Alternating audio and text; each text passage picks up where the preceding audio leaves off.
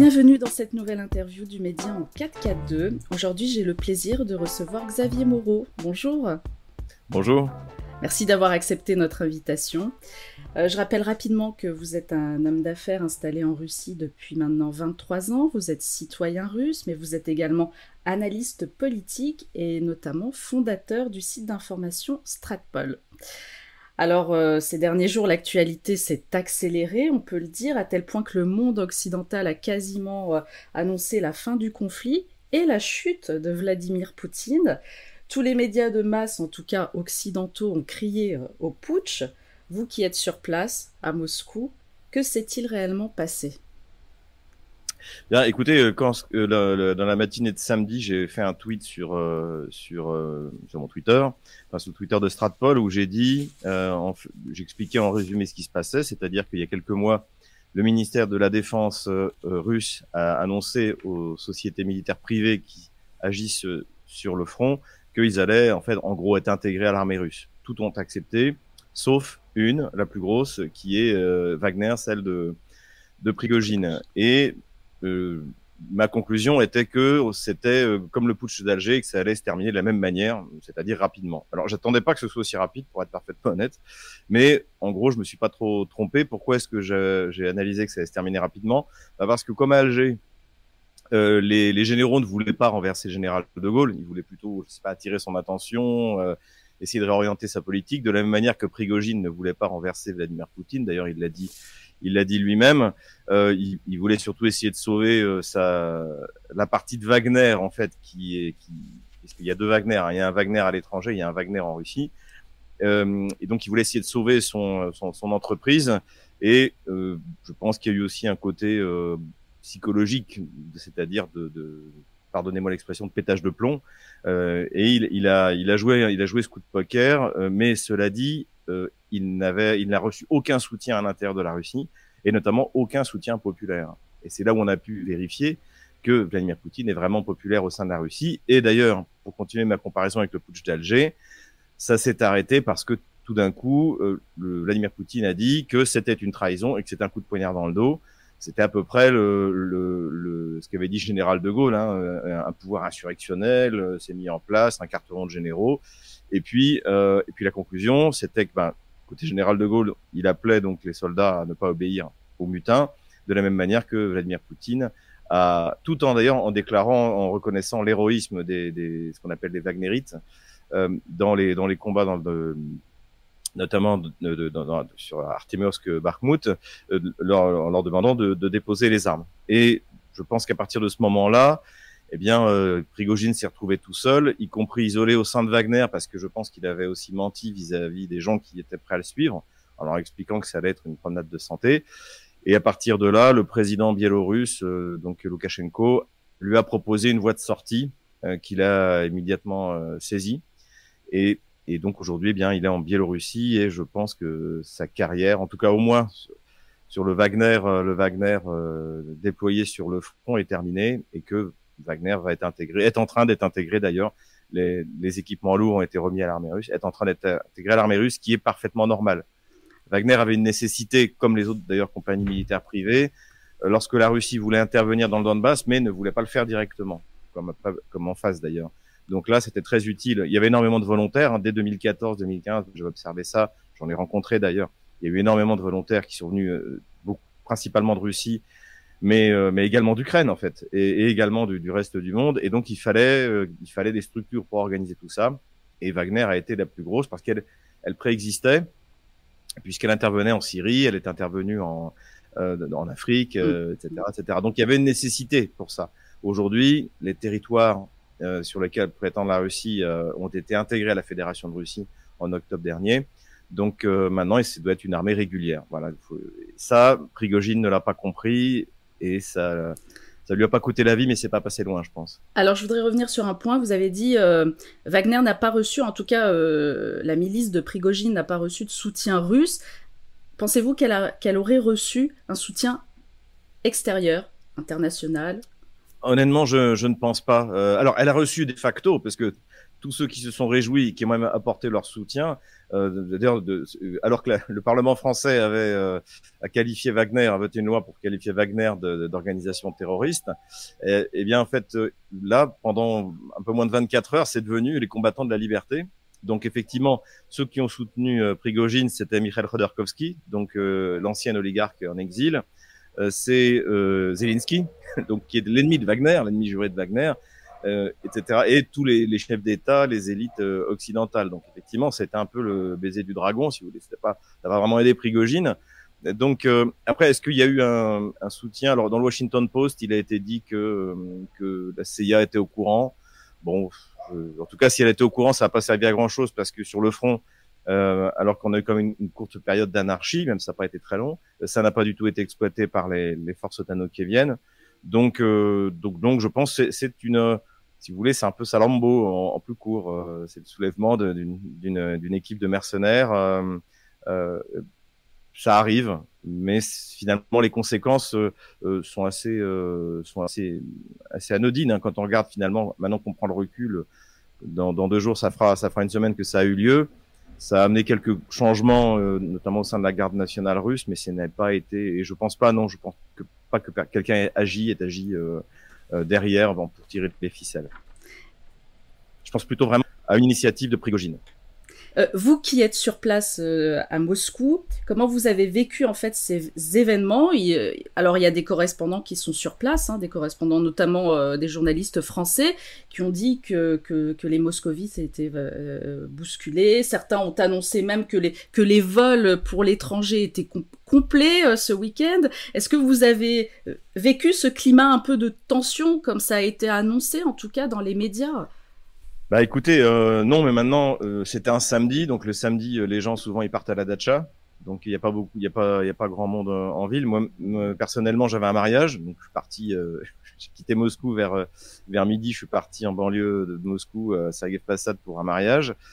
Il y avait des checkpoints, mais bon, pour sortir, il y avait absolument aucun problème, et, pour, et le lendemain matin pour rentrer, il y avait un, un léger contrôle, mais quasiment, enfin rien de significatif. Et je, les gens suivaient ça un peu sur leur téléphone. Euh, j'ai pas senti une inquiétude. Alors, j'ai pas vu tout le monde. Après, il y a toujours des gens anxieux. Et c'est vrai qu'en revanche, les plus courageux se sont précipités pour acheter les billets d'avion.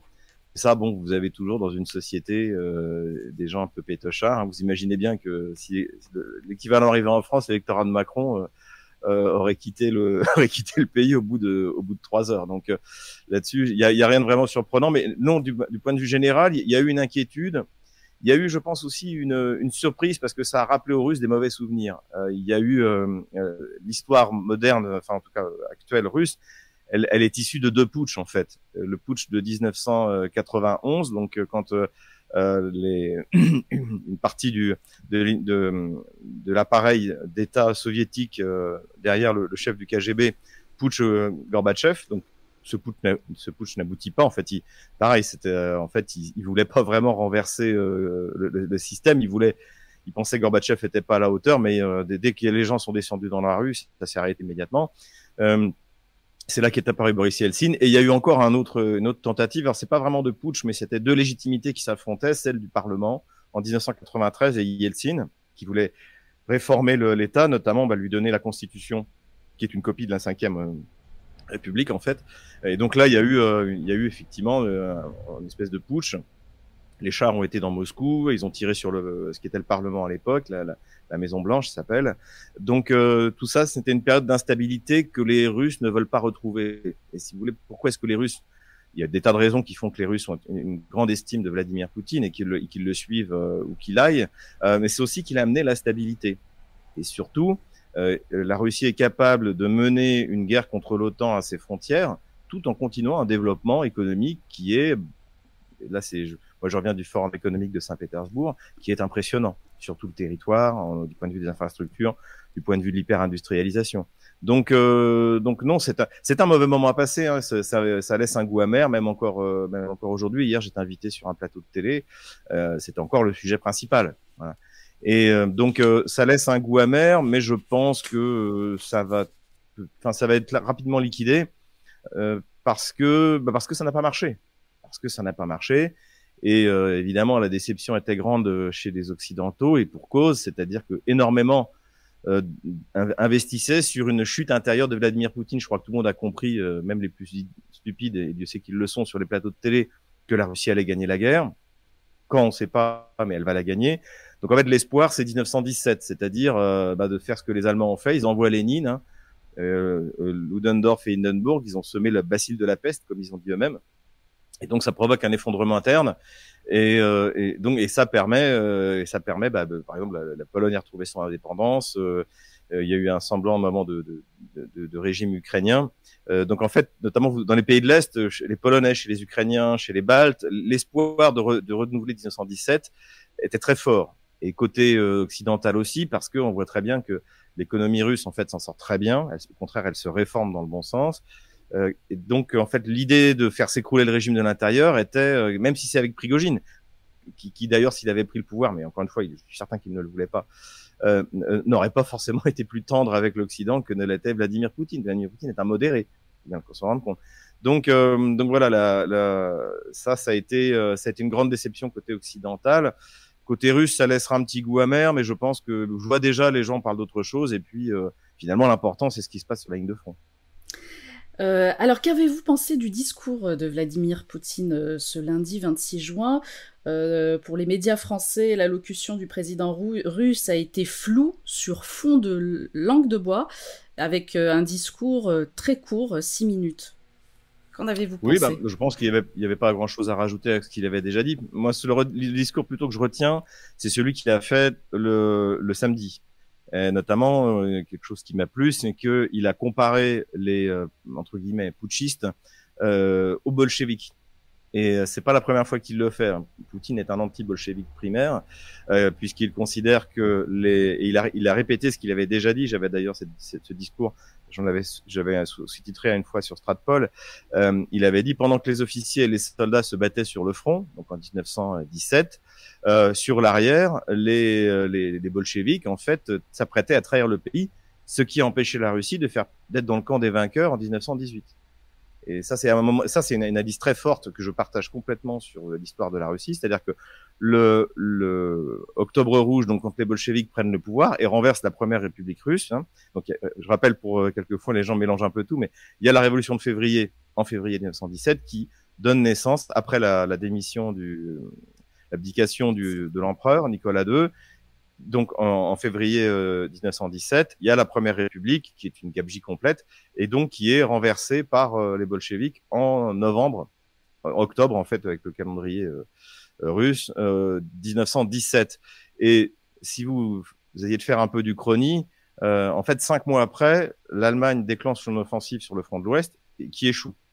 C'est-à-dire que la Russie aurait eu besoin de tenir aller encore six mois, sept mois l'Allemagne avait perdu à l'ouest et la Russie faisait partie des vainqueurs et le monde aurait été complètement différent euh, de celui euh, de celui qu'on a connu. Donc c'est ça que dit Vladimir Poutine et il compare donc il a comparé les libérales les libérales c'est les gauchistes, si vous préférez, comme Navalny, comme euh, il les a comparés eux aussi aux bolcheviks, c'est-à-dire que pendant que la Russie et l'armée russe est sur le front se bat contre l'adversaire extérieur, eh bien à l'intérieur il y a des gens stipendiés par l'étranger, ce qui n'était encore une fois pas le cas de Prigogine, mais ce qui était le cas des, des libérales euh, et qui euh, qui travaille contre la Russie, contre la, contre l'intérêt de la Russie. Pour moi, c'est ce discours-là qui est important. Et après, le discours qu'il a fait, bah, c'est il a euh, félicité, décoré ceux qui ont tenu bon, euh, qui ne se sont pas laissés impressionner par les par la colonne Wagner. Et voilà, il a dit ce qu'il avait à dire. La, la décision importante, à mon avis, c'est que la garde nationale va être équipée de, de, de, de blindés lourds. Il faut savoir que euh, en Russie, donc vous avez l'armée et vous avez la garde nationale. La garde nationale, c'est une espèce de gendarmerie qui dépend du ministère de l'Intérieur et c'est elle en fait qui est censée protéger le, le, le, territoire comme la gendarmerie en France et elle est équipée euh, normalement uniquement de transport de, de, troupes blindées, pas de véhicules de combat. Mais je pense que cette réforme, elle est davantage liée aux incursions de l'armée euh, ukrainienne sur le territoire russe. Euh, où là, il faut effectivement, maintenant, il faut répondre. C'est une armée, donc il faut répondre avec du, avec du matériel militaire. Donc, ce qui fait que la conséquence, c'est que vous allez avoir 300 000 hommes qui vont être euh, équipés comme une armée, qui vont être ajoutés au volume déjà impressionnant de, l'armée russe. Voilà un peu, un peu ce que je vois. Et je pense que euh, l'image, évidemment, à l'étranger est, pas bonne de cette histoire, mais en interne, ça a montré l'extrême solidité de Vladimir Poutine et le soutien populaire qu'il reçoit de la part des Russes. Et moi, je, je, vois les Russes avec lesquels j'ai discuté, donc les, gens, j'habite dans un quartier qui est totalement russe. Il euh, y a, il y a une, une hostilité vis-à-vis de Prigogine pour ce qu'il a fait et une confiance, vraiment une confiance totale vis-à-vis de Vladimir Poutine, même si il euh, y en a qui critiquent euh, le, le, ministre de la Défense, euh, les, le gouvernement, etc. Mais Vladimir Poutine, c'est vraiment celui en qui les Russes font confiance. Et ça, c'est une très mauvaise nouvelle pour les Occidentaux, évidemment. Alors pourtant, pour, pour les médias occidentaux, euh, lors de ce discours du 26 juin, euh, Vladimir Poutine est, à, est apparu euh, affaibli. Et pensez-vous, moi j'ai une question, pensez-vous qu'il est, que son pouvoir est réellement menacé? Non, pas du tout. Parce non, que c'est ce qu'on annonce, pense- ce qu'on annonce ici en tout cas. Je pense qu'au contraire, son pouvoir est renforcé. Ils sont- est renforcé parce que en fait, finalement, il est directement. euh, Il y a un lien qui est qui existe, qui est créé depuis longtemps entre Vladimir Poutine et son peuple. C'est fondamental. Et si vous vous souvenez, euh, euh, donc Vladimir Poutine arrive au pouvoir comme président en 2000. Il est déjà au pouvoir en, en tant que premier ministre en 99. Il fait deux mandats et en 2008, il est euh, remplacé par Dimitri Medvedev. Et en 2012, euh, il se représente parce que Dimitri Medvedev est affaibli, parce qu'il a moins de charisme que Vladimir Poutine, parce qu'il y a eu la crise de 2008 et que c'est Medvedev qui l'a prise dans les dents, si vous me permettez l'expression, et c'est pas vraiment de sa faute.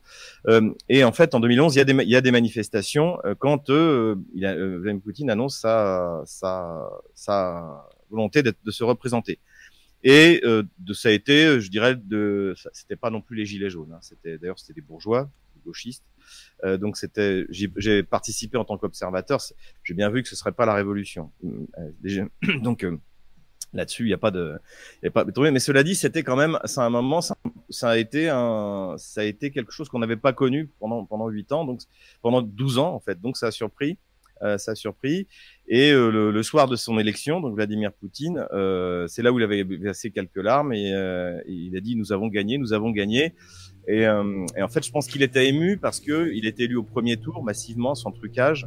Personne n'a d'ailleurs réellement contesté cette élection euh, parce que il, a- il, euh, il a saisi ce lien particulier qui désormais, en tant que c'est même plus un personnage politique, c'est un personnage historique, le lie au peuple russe, qui lui fait, euh, c'est vraiment un rapport euh, presque impérial, euh, c'est-à-dire au sens russe du terme, c'est-à-dire du, père avec ses enfants. Et au contraire, ce qu'on a vu avec cet épisode, c'est la cette espèce de,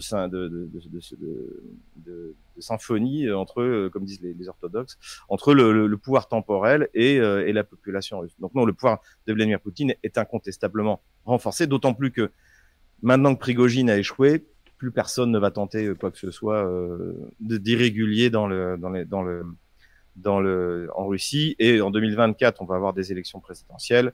Je pense que Vladimir Poutine va se représenter. Je pense qu'il va remporter haut la main. Que va-t-il se passer euh, maintenant pour euh, Prigogine et, euh, ses, mercenaires? Vous pensez qu'ils vont vivre tranquillement en Biélorussie euh? Mais déjà, c'est Prigogine qui part en Biélorussie. On ne sait pas combien de, Wagnerites vont le suivre. Moi, je pense que la plupart des Wagnerites, d'ailleurs, sont en train de, s'intégrer dans l'armée russe, parce que il faut bien se rendre compte. le, problème aussi, la, mauvaise compréhension des Occidentaux vis-à-vis de ce qui s'est passé, c'est que tout tournait autour de Wagner. Mais Wagner, euh, c'est alors Prigogine donnait, donnait des chiffres, c'est un peu du tout et n'importe quoi. Euh, lui, bon, re- revendiquait samedi dernier 25 000 hommes. Je pense qu'en fait, il y en a 10 000, puisque c'est d'ailleurs un chiffre qu'il avait donné euh, quelques temps avant. Euh, et euh, mais l'armée russe déployée, c'est euh, au moins 500 000 hommes sur toute la ligne de front. Donc il n'y avait pas que Wagner. Et euh, Wagner, c'était sur Bakhmut, effectivement, c'était l'essentiel parce que la mission de Wagner, qui d'ailleurs a été remplie de manière euh, impeccable par euh, par, les, par par Wagner. D'ailleurs, Prigogine a joué un rôle tout à fait important euh, en intoxiquant les les les, euh, les, les, les. Donc là-dessus, c'était vraiment il y y a absolument euh, rien à dire. Mais en fait, dans les médias euh, occidentaux, notamment français, on ne parlait que de Wagner. Mais Wagner, c'est un petit petite partie de l'ensemble de l'armée russe qui est déployée euh, sur, euh, sur, sur sur le front. Donc euh, donc voilà, la plupart des Wagnerites vont s'intégrer. Ce sera sans doute des, unités d'élite dans une unité d'élite, peut-être même qu'ils vont garder le nom parce que c'est quand même devenu mythique. Et pour les Russes, comme pour Vladimir Poutine, les Wagnerites sont des héros. Donc euh, voilà, ils vont s'intégrer dans l'armée régulière. Et euh, Prigogine, en revanche, euh, bah lui, il, il, est parti pour être en exil à un moment en Biélorussie, parce que euh, parce qu'évidemment le, les Russes lui en veulent énormément. ça je le vois très bien Vladimir Poutine lui en veut, ça se voit lorsqu'il en parle. Et peut-être qu'il gardera la main sur les activités de Wagner à l'étranger, mais j'en suis même pas, j'en suis même pas certain. Euh, j'en mettrai, je mettrai pas, mettrai pas ma main au feu, si vous voulez, par rapport à ça. Donc, du point de vue du déploiement sur le front, ça va. Ça, sur le front, ça n'a absolument rien changé. Je regardais les, aujourd'hui les, informations euh, sur, sur, la ligne de front. Euh, l'armée ukrainienne est en train de se faire démonter morceau par morceau sur la ligne de front pour l'instant. Donc euh, vraiment, ça n'a eu aucune influence. Paris accuse Moscou de désinformation et euh, l'ANSSI, l'autorité nationale en matière de sécurité et de défense des systèmes d'information, et la DGSE, qui est euh, les, renseignements généraux, ont déclaré vouloir lutter contre euh, la désinformation russe. Vous en pensez quoi? Bah, Écoutez, venant du régime d'Emmanuel Macron, ça me fait doucement rire. Parce qu'au niveau de la désinformation, on est quand même, on est quand même, on est quand même les rois. D'ailleurs, c'est pas, pas un hasard si je l'ai déjà dit, mais mais euh, c'est pas un hasard si, si, la Commission européenne a choisi un gros bourgeois euh, gauchiste français pour pour installer la pour installer la répression sur l'internet, pour installer euh, la, la pour, pour, pour, préparer la pour acheter des munitions pour les donner à l'Ukraine, c'est qu'ils ont vraiment bien compris que là-dessus là le, la, la, gauche bourgeoise française c'était c'était sa spécialité. Donc euh, il y a généralement quand euh, quand la, le régime d'Emmanuel Macron prétend euh, euh, se battre pour fournir une information de qualité, c'est-à-dire qu'ils vont euh, ils vont réprimer toute opinion toute opinion contraire et donc tout ce qui est opinion contraire est considéré comme de la propagande russe. Voilà, donc ils ont déjà commencé. Bah, vous savez, ma, chaîne YouTube a été a été fermée alors que je n'ai jamais été condamné, je n'ai jamais insulté personne, mais j'ai eu le malheur de prendre parti. C'est vrai, moi je suis pro-russe, je le cache pas, euh, et ça c'est interdit, c'est interdit en France. Donc je pense qu'en fait c'est euh, c'est version accusatoire en fait. Mais ça traduit une, une grande inquiétude du régime d'Emmanuel Macron euh, euh, vis-à-vis de ce qui se passe parce que les nouvelles technologies donnent un moyen de faire circuler l'information et, une information alternative ben, dont vous faites partie d'ailleurs. Euh, euh, ils ne sont pas habitués. C'est la, la, la, répression finalement, si vous regardez les 230 ans d'existence de la gauche française, a été relativement simple jusqu'à l'arrivée d'Internet. Et à partir d'Internet, bah là on a commencé. Euh, je pense qu'il y a eu un, il y a eu un peu un déclic, hein, euh, euh, bah, notamment avec l'apparition du, site Égalité Réconciliation. Déjà, ça fait, ça fait une quinzaine d'années. Je pense, à mon avis, c'est vraiment. Le... Il y a le salon beige aussi. Et tout d'un coup, vous avez eu des, vous avez eu des sites d'information alternatives qui font des millions de visites par mois. Euh, et contre lequel le régime ne peut pas faire grand-chose, sauf mettre en place vraiment des barrières numériques. mais même là, c'est très facile à contourner. Le, le, le seul problème, ça, je le vois bien, c'est que bah, les gens sont souvent un peu paresseux. Donc, euh, se procurer un VPN, euh, même gratuit, c'est compliqué, les gens veulent pas le faire. Je pense que les nouvelles générations, elles sont plus, un, plus aptes à faire ça. Euh, ou, ou, passer de YouTube à Odyssey, de YouTube à Rumble, donc d'avoir un VPN, etc. Euh, ça, c'est, mais je pense aussi c'est un problème de génération. Et plus on va aller, euh, plus les, les, les, nouvelles générations vont arriver, et eux, pour eux, ce sera naturel le monde aura son VPN sur ton téléphone, etc. Donc, euh, ça va pousser le régime d'Emmanuel Macron à montrer de plus en plus ostensiblement qu'il est fondamentalement répressif et qu'on est on vit dans une république bananière. Voilà. Et ça, c'est plutôt une bonne chose. Pour la prise de conscience, je dirais, des, Français du régime dans lequel ils, dans vivent. Alors on a l'impression qu'il y a une vraie euh, guerre d'information en tout cas. Euh, est-ce que du point de vue russe, est-ce que du point de vue de Vladimir Poutine en tout cas et de son entourage, ça, ça a une importance ou bien euh, pas du tout? Écoutez, non. Je vais vous dire honnêtement, euh, ce que pensent les Occidentaux, euh, les Russes, les Russes s'en moquent. Ils ont bien compris que de toute manière, je parle des autorités russes, ils ont bien compris que de toute manière, ils n'avaient aucune influence puisqu'il n'y a aucun relais, à part des gens comme moi, mais qui sont des électrons libres, ou, bah, comme les sites que j'ai cités, et le vôtre évidemment. Donc, mais ça, bon, ils vont pas investir là-dessus. Et de toute manière, je pense qu'ils se rendent compte que le le, tous les systèmes politiques occidentaux sont verrouillés. Donc, quand bien même il y aurait une majorité de la population qui soit russophile, et j'exclus pas que ce soit le cas en France, j'irai sur le fond, parce que je pense qu'une fois que le, le flux d'informations mensongères qui passe par les par, le, par, euh, par BFM, par LCI, se, sera arrêté ou passera à autre chose. Quand, on, quand, on, quand les Russes auront gagné la guerre contre l'OTAN, bah, on passera au Covid-24 bah, qu'est-ce qui restera des gens qui se seront vraiment intéressés euh, au sujet? Ce sera les russophiles.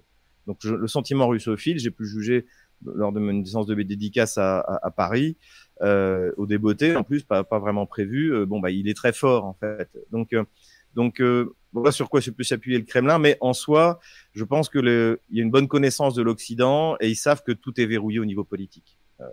Macron ne sera sera remplacé par un autre Macron. De toute manière, il n'y a pas vraiment de parti d'opposition en France. Euh, en Allemagne, c'est un peu plus intéressant parce que là, l'AFD vient de percer dans les élections et l'AFD est anti-guerre. Donc ça, c'est. Mais il y a y a pas de parti anti-guerre en, France, vous voyez. Donc, euh, donc, euh, en revanche, euh, moi, c'est un peu la réflexion que j'avais fait dans une dans The Talk Show. Je suis invité assez régulièrement sur la chaîne russe, donc avec Solovyov, qui est souvent attaqué d'ailleurs dans les médias français. J'y étais pas plus tard qu'hier. Et j'avais dit une fois, j'avais dit, bon, en gros, vous avez perdu la, la, guerre de la communication, mais vous vous en moquez. Et Solovyov m'avait repris et dit, on l'a perdu en Europe en Occident, mais pas dans le reste du monde. Et c'est vrai que moi, je, je travaille sur l'Asie. En Asie, bon, bah, tous les pays d'Asie, euh, notamment, vous avez la, vous avez l'Indonésie que, je connais bien, euh, sur lequel j'ai fait une émission il y a pas longtemps. Euh, Ramzan Kadyrov est le héros. C'est le bon djihadiste euh, euh, contre les contre les nazis et contre les. Je sais pas si je vais, je, je vais peut-être pas le dire parce que sinon vous allez euh, va contre un lobby très fort, contre un lobby très fort euh, en France. Mais comme j'ai, je pense notamment en partie perdu ma, ma, ma chaîne YouTube parce que je, je parlais de ce lobby, je vais je veux pas que ça provoque la même chose chez vous. Donc, donc euh, voilà, donc donc c'est quelqu'un de très populaire. Donc il est donc la Russie est populaire dans le monde musulman. La Russie est très populaire en Afrique. La Russie est populaire en Asie. La Russie est populaire en Amérique du Sud, notamment au Brésil, que ce soit Bolsonaro, que ce soit euh, Lula. Euh, la Russie est, populaire au Venezuela, etc., etc. Donc en fait, oui, la Russie a perdu euh, la guerre de la communication. L'a-t-elle vraiment menée en, en, en, Europe et en Occident? Mais elle l'a gagnée partout ailleurs. Et surtout, elle l'a perdue au prix. ça a été une victoire à la Pyrrhus, notamment en France. C'est-à-dire qu'on a vu le régime d'Emmanuel Macron interdire une chaîne de télé qui n'avait jamais enfreint aucune loi, et alors que la France n'est pas officiellement en guerre contre la Russie. Donc effectivement, la, la victoire la victoire d'Emmanuel Macron contre la liberté d'expression aura quand même montré la nature même de son régime. On va revenir rapidement euh, sur ce conflit. Vous avez déclaré que la guerre menée en Ukraine est juste. Pouvez-vous nous expliquer pour quelles raisons Rapidement. Euh, la, guerre, euh, la guerre en Ukraine est juste parce qu'il s'agit de protéger les populations russes et russophones, hein, c'est-à-dire en gros celles qui se sentent russes, euh, de d'un régime qui a été mis en place suite à un coup d'État fomenté par les Occidentaux en 2014. Et elle est juste parce que Vladimir Poutine aura tout essayé pour qu'elle n'arrive pas. Mais les persécutions contre les contre le contre cette, population, le fait même qu'on tout le programme éducatif était fait pour lobotomiser la jeunesse euh, ukrainienne et pour la tourner contre la Russie. Donc c'est vraiment ce qu'a dit Poutine, d'en faire une anti-Russie. Euh, et, et, de toute manière, le, le, début février, avant même 2022, l'Ukraine a commencé à préparer une offensive contre le Donbass. Et donc la Russie a fait ce que la France aurait dû faire en 1936, quand l'Allemagne a, remilitarisé la Rhénanie, elle a fait une guerre préventive. Et c'est un véritable succès, puisqu'elle s'est emparée en 3-4 semaines de, de tout le sud-est de l'Ukraine, donc a fait de la mer d'Azov une mer russe, et euh, alors qu'elle était à, à 1 contre 3. Donc, euh, donc, donc, euh, c'est une guerre juste. Et je dirais même, du point de vue du droit international, c'est une guerre juste euh, parce que les accords de Minsk qui ont été signés, qui ont été validés par une résolution du Conseil de sécurité de l'ONU, avaient une date de péremption qui était décembre 2015. Donc, Vladimir Poutine est légitime pour intervenir en Ukraine pour faire respecter les accords de Minsk depuis janvier 2016. Et il a attendu six ans. Donc c'est bien ça qu'il faut garder à l'esprit. Et le problème, c'est pas que la Russie soit intervenue pour faire respecter les accords de Minsk à l'Ukraine. Le problème, c'est que ceux qui ont voté la résolution au Conseil de sécurité, la France, l'Angleterre, les États-Unis, la, Chine, pourquoi pas, auraient dû également intervenir pour forcer Kiev à appliquer les accords de Minsk. Donc la guerre est juste du point de vue juridique et elle est juste du point de vue, euh, du point de vue, je dirais, euh, de la légitimité, de la légalité et de la, et de la légitimité. Alors vous êtes rendu au Donbass euh, il y a quelques semaines, je pense que c'était vers la fin du mois de mai, si je dis pas de, de ça, bêtises. Une de mai. Mmh. Que, quelle était la situation sur place? Alors, bien meilleur que ce que j'avais connu au mois de décembre. Euh, pourquoi? Bien parce que, en fait, euh, beaucoup moins de bombardements sur le sur Donetsk. Euh, pour vous donner un ordre d'idée, euh, quand j'y étais au mois de, de décembre, euh, en fait, euh, ça bombardait tous les jours, y compris euh, devant mon hôtel. donc, donc, donc c'était et les gens avaient peur, les, les, dames tremblaient, pleuraient en allant faire leurs courses. ils ont bombardé la, cathédrale orthodoxe où j'étais allé à la messe. Donc vraiment. Qui a bombardé quand vous dites il L'arme ukrainienne, l'arme ukrainienne. Ah, c'était. vous, ne pouviez avoir aucun doute, notamment le, la roquette qui était tombée devant, devant mon hôtel. vous aviez un, donc une fois que les, débris ont été déblayés, vous voyez très bien que ça arrivait vraiment du côté ukrainien. Là-dessus, il y avait, il y avait aucun doute. Il y avait absolument pas d'objectif militaire. Hein. Encore une fois, on était en plein centre-ville, ça n'avait, c'était vraiment un objectif de terreur, de terreur, et ça, en fait, ça a beaucoup diminué parce que l'armée russe a progressé, en fait. L'armée russe a progressé vers deux localités, donc euh, Avdiivka, donc je pense qu'on parlera bientôt parce que, à mon avis, c'est un des prochains objectifs de l'armée russe. Euh, ils sont en train de tenter d'encercler, de, de, de, faire un chaudron de, sur Avdiivka et, et Marinka. Donc c'est à partir de là que les euh, Kieviens tirent sur euh, sur la ville de Donetsk. Et c'est de plus en plus difficile pour eux de tirer parce que eh bien la pression de l'armée russe est de plus en plus forte. Et ça, euh, j'étais avec mes, mes, mes, deux camarades d'ailleurs euh, sur place, notamment Fabrice Sorlin, et on se souvenait également d'il y a un an euh, c'était beaucoup plus tendu, y compris on est allé à Gorlovka, ça, ça bombardait beaucoup plus euh, il y a un an que, que, que ça bombardait euh, en mai en mai dernier. Donc voilà, donc j'ai trouvé que la situation de ce point de vue-là sur Donetsk était était bien meilleure. Et aussi par rapport au mois de décembre, le moral était meilleur parce que ben, au mois de décembre, on était après la phase des, des deux contre-offensives ukrainiennes sur dans la région de Kharkov et dans la région de, de Kherson. Et donc, bah, le moral n'était pas excellent, même s'il y avait toujours confiance dans la dans l'armée. Euh, voilà. Et là, bah, au, mois de mai, euh, euh, il était clair que l'armée russe était montée en puissance. Euh, Artemiovsk était tombé. Donc, euh, Bakhmut, hein, pour pour ceux qui Artemiovsk étant le nom russe et Bakhmut étant le nom donné par l'Ukraine. Et donc le, là, là-dessus, donc le, moral, le moral était bien meilleur et l'armée russe avançait sur toute la ligne de front depuis déjà plusieurs mois même si c'était euh, pas des grandes avancées, c'était elle qui avait l'initiative. Et euh, de ce que je vois aujourd'hui, avec la manière dont la Russie résiste, pour l'instant en tout cas, euh, efficacement et vaillamment à l'offensive ukrainienne, je pense que le moral doit même être encore meilleur aujourd'hui. Alors, je voudrais revenir sur un article que vous avez écrit sur votre site Stratpol qui s'intitule Que veut vraiment Vladimir Poutine? J'ai beaucoup aimé votre analyse. Et euh, il en ressort que, pour vous, Vladimir Poutine a tout son temps. Oui, ça c'est vrai. C'est vrai. Le, temps, euh, le, temps joue pour euh, pour la Russie. alors pour pour différentes raisons. La première raison, c'est qu'en fait, les ressources de la Russie sont quasiment inépuisables. Ce qui n'est évidemment pas le cas de l'Ukraine. D'ailleurs, l'Ukraine n'a plus de ressources. Aujourd'hui, c'est un pays sous perfusion. Sa seule mission consiste à fournir la chair à canon, mais les cadres de son armée, le matériel, tout ça est fourni, euh, par l'OTAN. Donc c'est vraiment, c'est davantage d'ailleurs une armée de l'OTAN qu'une armée de l'Ukraine aujourd'hui.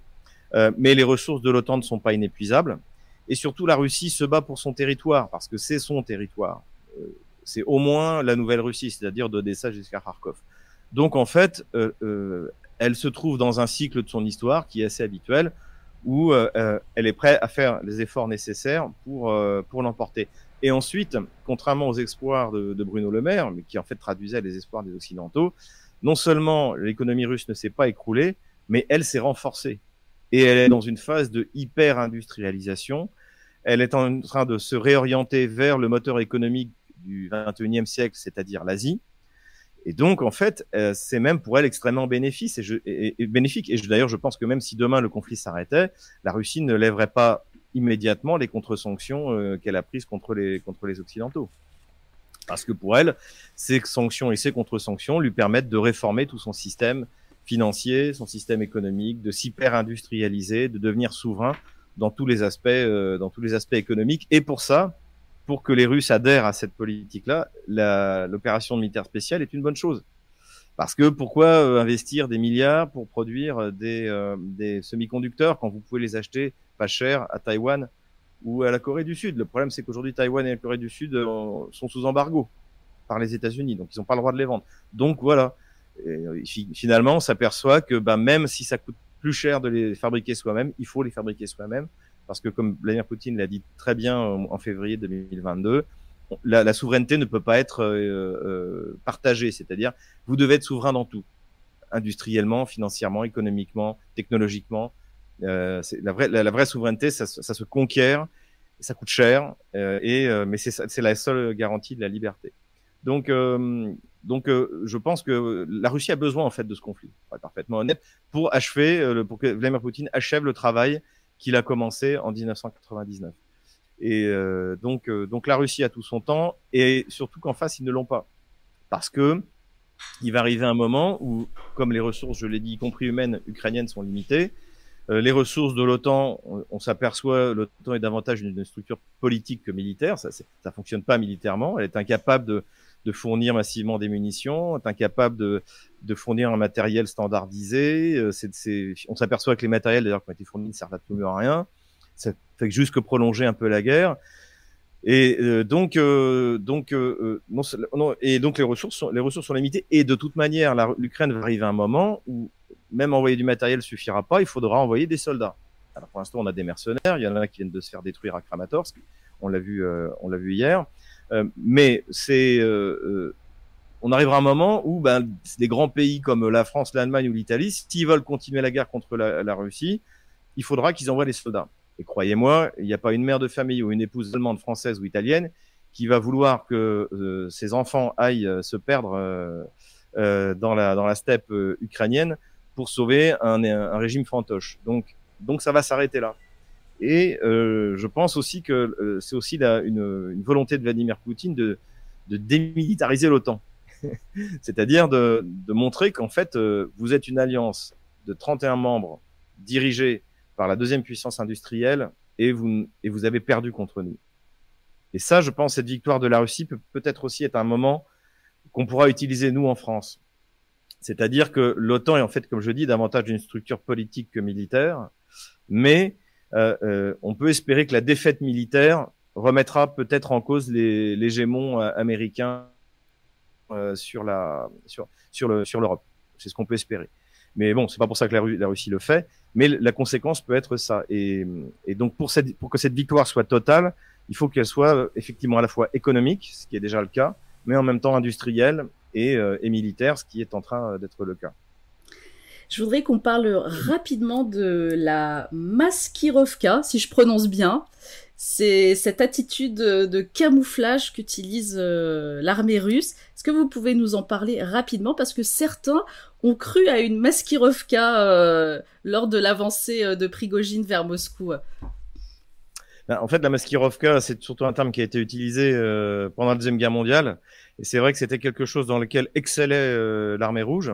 Euh, par exemple, dans le moment de l'offensive euh, Bagration, donc euh, qui était l'offensive de juillet 1944, un coordonné avec le débarquement, qui, a, qui a complètement enfoncé les lignes allemandes. En fait, l'armée russe a fait en 15 jours quasiment 600, enfin trois semaines, 600 kilomètres. C'est la plus grande percée de toute la Deuxième Guerre mondiale, qui a complètement bousculé le, front. Et en fait, les Russes, pour faire croire qu'ils allaient attaquer dans telle direction, envoyaient ouvertement des colonnes de, de, de, véhicules, de blindés, de troupes euh, le jour, et la nuit, discrètement, les ramenait, euh, les ramenait de, de, de l'autre côté, et faisait ainsi des norias pour que les Allemands concentrent leur, euh, pour que les Allemands se trompent sur la destination de l'attaque principale russe. Et ça a marché, ça a marché à plusieurs reprises. Donc voilà, c'est l'idée que vous allez, c'est, de la tromperie en fait, c'est de la, euh, c'est une guerre de, voilà, de, euh, généralement, c'est mal traduit. Euh, y a les, les, les, gamelins de plateau font des anglicismes, ils appellent ça une guerre de déception. En fait, déception, c'est le mot anglais. Deception, c'est la tromperie. Mais euh, en Russie, ça s'appelle la maskirovka. Euh, en revanche, ce terme ne s'applique pas à ce qui s'est passé avec avec Prigogine. faut, faut, faut être, faut être là-dessus, faut être, faut être lucide. D'ailleurs, si vous avez écouté les différents discours qui ont été tenus, non seulement par Vladimir Poutine, mais par général Sourovikine, etc. Euh, non, c'était pas un coup monté, euh, c'était pas, euh, c'était pas. Euh, encore une fois, cette affaire laissera un goût amer et si Vladimir Poutine avait pu l'éviter, il l'aurait, il l'aurait évité. Mais voilà ce que c'est que la Meskirovka. Ça s'applique davantage dans le champ militaire que dans le champ politique. Merci pour ces précisions. Alors on a parlé, euh, vous l'avez rappelé, économiquement parlant, euh, tout va pour le mieux euh, en Russie.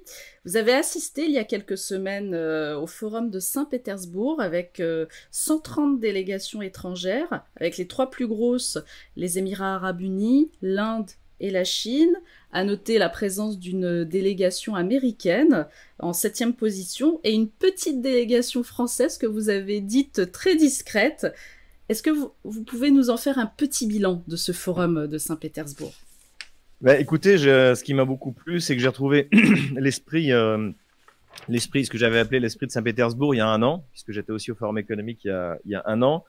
Et, euh, et les choses avaient complètement changé. Pourquoi? Parce que la, Russie cherchait à copier le modèle occidental. Je dirais même pas à copier, à singer le modèle occidental. Il faut bien comprendre que la première euh, la première, euh, comment dirais-je, euh, première forme économique russe a eu lieu en 1997 à Londres.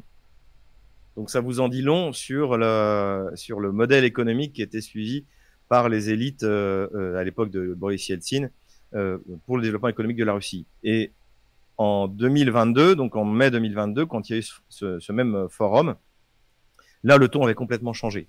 Et c'était vraiment la Russie doit trouver son propre modèle, a trouvé son propre modèle. Ça concerne non seulement les questions économiques, mais les questions euh, de développement de la société.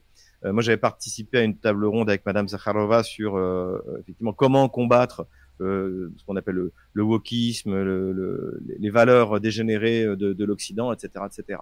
Donc, dans tous les domaines, en fait, la Russie cherchait et cherche encore d'ailleurs, mais bon, elle, est déjà sur les rails, un modèle qui lui soit propre et d'ailleurs qui, n'est pas du, le modèle néolibéral. Hein, moi, j'entends par modèle néolibéral, c'est la financiarisation de l'économie. La Russie a parfaitement compris que la puissance, c'est l'industrie. Qu'un État, pour être puissant, doit produire. Ce qu'ont compris les États-Unis aussi. Hein, D'ailleurs, le, on pourra peut-être en parler, mais le, but de guerre, pour moi, principal américain a été atteint, c'est la destruction de l'économie européenne, principalement allemande. La liste des, des, grandes industries allemandes qui ont été, qui, ont déménagé, c'est effrayant. Donc, donc ça, la Russie l'a très bien compris et la Russie ne veut pas occuper la place qu'on lui avait attribuée à la fin des années 90, c'est-à-dire de fournisseur de matières, de matières premières. La Russie veut s'industrialiser. Elle est, elle est déjà hyper industrialisée par rapport à la France. Hein. Euh, en 2021, euh, c'était 32% de son PIB, c'était de l'industrie et de la construction. Quand c'était la moitié pour la France, quand c'était 28% pour l'Allemagne et 22% pour les. C'est les données du, de la Banque mondiale. Hein. C'est pas des choses que j'ai inventées. Et aujourd'hui, la Russie est, est, en, est, en, train de s'hyper-industrialiser, puisque, euh, encore une fois, ça fait partie de la vision de la souveraineté de Vladimir Poutine. La Russie doit être capable de produire tout ce dont elle a besoin, et elle peut le faire. Elle a des ressources énergétiques illimitées, elle a des terres rares, elle a des, elle a, elle a, elle a, elle a une ressource humaine extraordinaire. Elle produit des ingénieurs. Je vous renvoie à ce que disait Emmanuel Todd, comme euh, euh, très peu d'autres pays, à part, à part, bien sûr des pays comme la Chine. Euh, il y a tout un héritage scientifique. Euh, elle est innovante, donc euh, elle a tout, elle, elle, a tout pour l'emporter. Et évidemment que les, notamment il y a des Américains qui en, qui en ont parfaitement conscience. Il y a des Français, il y a des donc qui sont discrets, des Européens qui sont là, qui sont encore là, qui attendent le moment où ils pourront ouvertement reprendre reprendre pied en Russie. Mais il y en a d'autres qui se posent moins de questions, à commencer par les Émirats Arabes Unis, qui sont devenus la destination maintenant bah, privilégiée des Russes pour les affaires, même pour les vacances. Bon, même pas trop, il fait trop chaud, mais, euh, et puis bien sûr les, les, bah, les, les moteurs de l'économie de demain, c'est-à-dire même d'aujourd'hui, la Chine, l'Inde, l'Indonésie, euh, voilà, l'Arabie Saoudite, euh, tous ces tous ces pays qui ont des grands projets, qui ont de grandes ressources et euh, qui maintenant ont trouvé un, qui font partie en fait de cette nouvelle économie, de ces nouvelles routes de transport, hein, bah, notamment les, routes, de la soie, euh, donc, euh, donc voilà, tout ça est en train de s'orienter. La Russie, évidemment, a trouvé sa place. Euh, son, meilleur partenaire aujourd'hui économique, c'est la Chine, et ils sont parfaitement complémentaires. Donc, donc voilà, l'atmosphère était vraiment impressionnante, très high tech, très moderne. si vous avez, si vous l'avez pas vu, je vous conseille l'interview que j'ai fait de de d'Alexei Tchekunkov, qui est le ministre chargé du développement de l'Arctique et l'extrême-orient russe. Ça fait vraiment rêver.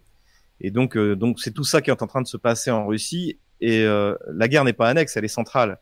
Mais malgré tout, elle est à la périphérie et le reste de la Russie continue à se développer comme si de rien n'était. Un petit mot sur la visite du président algérien Abdelmajid Tebboune le 15 juin dernier en Russie.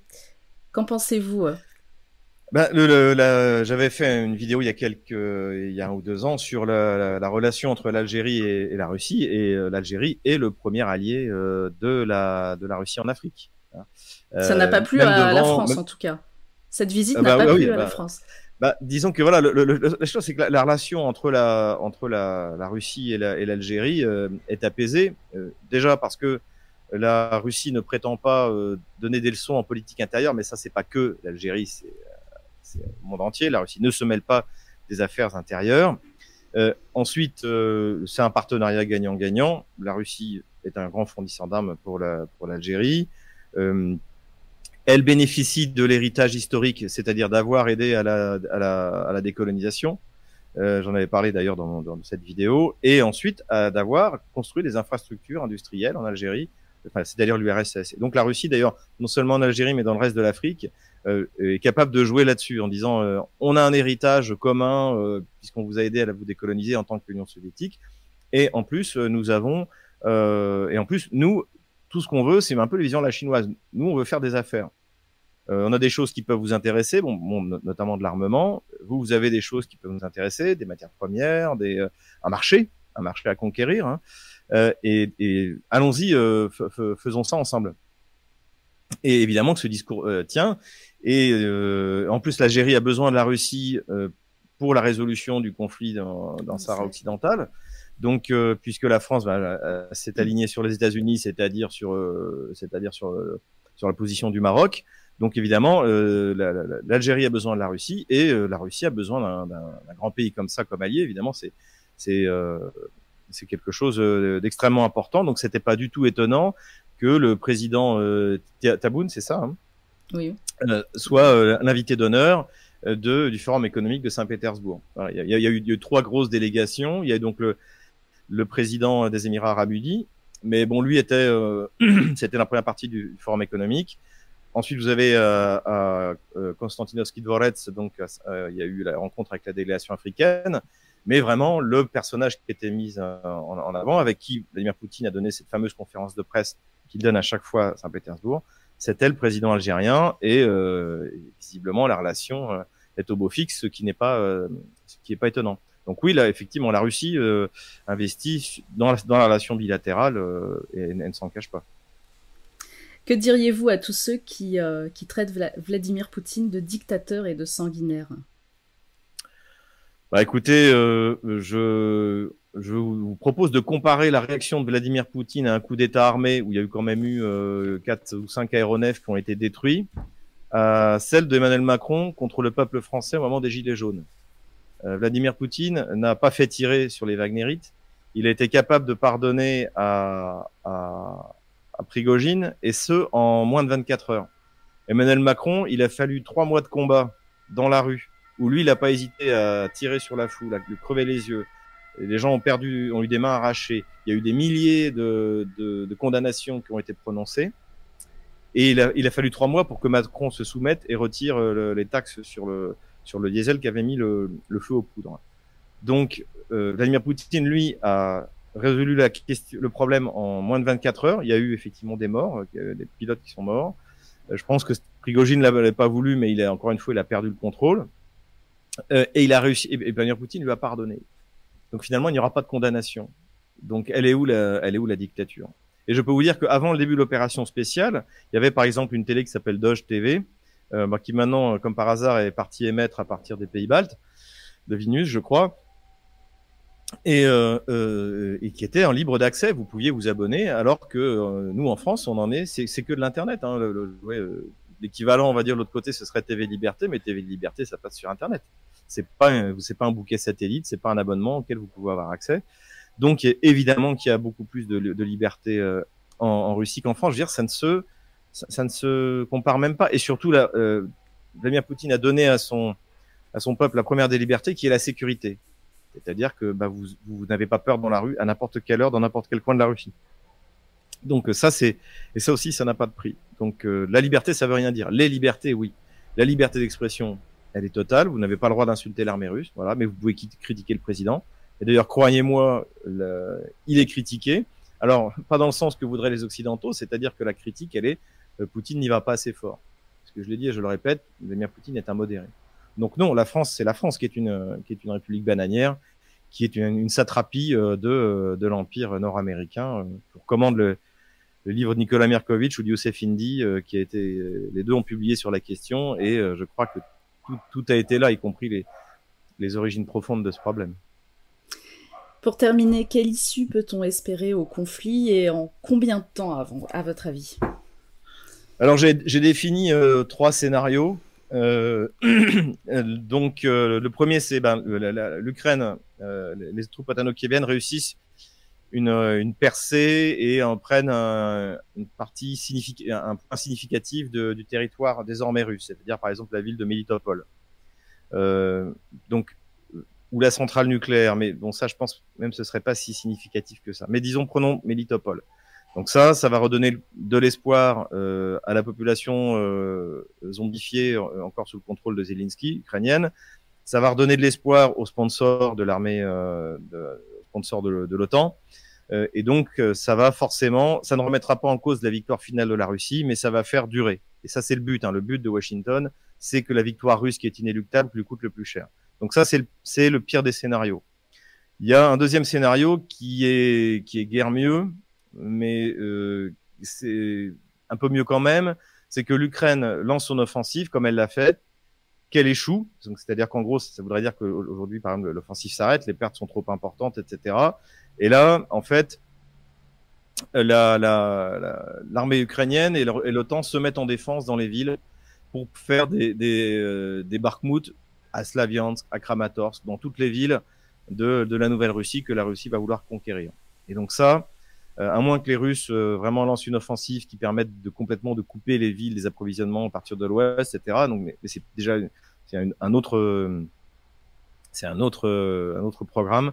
Ça fera durer la guerre longtemps et euh, la première option, comme la deuxième, ça veut dire ça nous envoie à mon avis fin 2024. et la meilleure option, pour l'instant, c'est celle qui est en train de se passer. C'est que l'Ukraine lance, les Otano-Kieviens lancent leur offensive euh, donc euh, contre la contre la Russie, euh, en y mettant beaucoup de moyens et échoue complètement. Et que ça provoque, euh, on va dire, un, choc auprès de la population ukrainienne qui qui en en peut plus, auprès des sponsors de l'OTAN. Ajouter à ça le fait qu'il y a des élections présidentielles aux États-Unis l'année prochaine et que à la limite, si l'Ukraine doit perdre la guerre, il vaut mieux qu'elle, pour le Parti démocrate, il vaut mieux qu'elle la perde maintenant que dans un an. Parce que dans un an, euh, si on sera en plein milieu de la campagne électorale, la défaite rejaillira sur le Parti démocrate et ce sera une véritable catastrophe. Donc, euh, donc, et donc, ça voudrait dire que une défaite vraiment cuisante de l'armée otano-kievienne, euh, là, rendrait la fin euh, du conflit possible euh, cette année. Voilà. Voilà les, trois scénarios pour l'instant, celui d'une percée magistrale ukrainienne, la prise de Melitopol, euh, ça n'a pas l'air de, ça, donc qui serait le pire scénario pour la Russie, on va dire. Ça n'a pas l'air de d'avoir lieu. Euh, les deux autres scénarios peuvent encore avoir lieu. C'est-à-dire que euh, là, les analystes pensent que le Kiev va lancer une grande offensive, euh, une ultime grande offensive là dans les jours, les jours qui viennent. On va voir ce que ça donne. Si ça échoue, l'idéal ce serait que l'Ukraine continue pour que vraiment le tout ce qui a été fourni par l'OTAN soit détruit et que ce soit une, un, coup au moral de la de la de l'armée de l'armée ukrainienne, surtout si les Russes sont capables de faire une offensive, par exemple reprendre euh, Kupiansk puisqu'ils sont en train de dans, dans le, front nord. ça, ce serait vraiment le, un, choc qui, qui forcerait l'OTAN à négocier. Euh, voilà. Et sinon, le, le encore une fois, euh, le, le, deuxième scénario aussi, c'est-à-dire que l'OTAN dit OK, on arrête, on va faire durer le conflit le plus longtemps possible. Et donc dans ce cas, ben, euh, chaque chaque ville deviendra une forteresse et ça va être ça va être ça va durer longtemps. Voilà un peu. La victoire russe est inéluctable.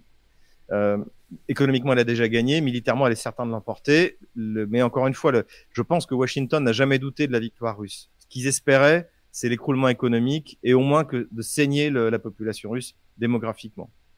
Et pour l'instant, c'est pas du tout le cas puisque la Russie a gagné 6 millions et demi d'habitants en plus. À terme, sans doute euh, quelque chose comme le double. Donc, euh, et puis euh, finalement, les pertes russes sont, sont relativement modestes. Euh, comme je le dis souvent, l'avortement tue plus en Russie que la guerre. voilà. Qu'est-ce que vous voudriez ajouter pour terminer? Eh bien, écoutez, euh, ce que j'espère, je reviens à ce que je dit tout à l'heure, c'est que la victoire de la Russie contre l'OTAN soit le signal du soulèvement, pour reprendre la comparaison qu'a fait euh, Youssef Indy dans son livre sur l'hégémon américain. Euh, la, la, victoire de Sparte sur Athènes a provoqué la, la chute de la Ligue de Délos, donc qui était l'OTAN de l'époque. Donc une victoire militaire pourrait avoir des conséquences politiques et euh, peut-être sonner le réveil dans les populations européennes pour se débarrasser de l'hégémon euh, américain. Euh, voilà, voilà, c'est tout ce que je souhaite. Mais cela dit, il faut pas non plus attendre de la Russie qu'elle fasse le boulot à notre place. C'est notre pays et donc c'est à nous de le, c'est à nous de nous battre pour euh, pour euh, pour le libérer et la vérité nous rendra libre. Donc euh, merci à vous de la de la propager, la manière dont vous le faites. Merci Xavier Moreau d'avoir répondu à nos questions.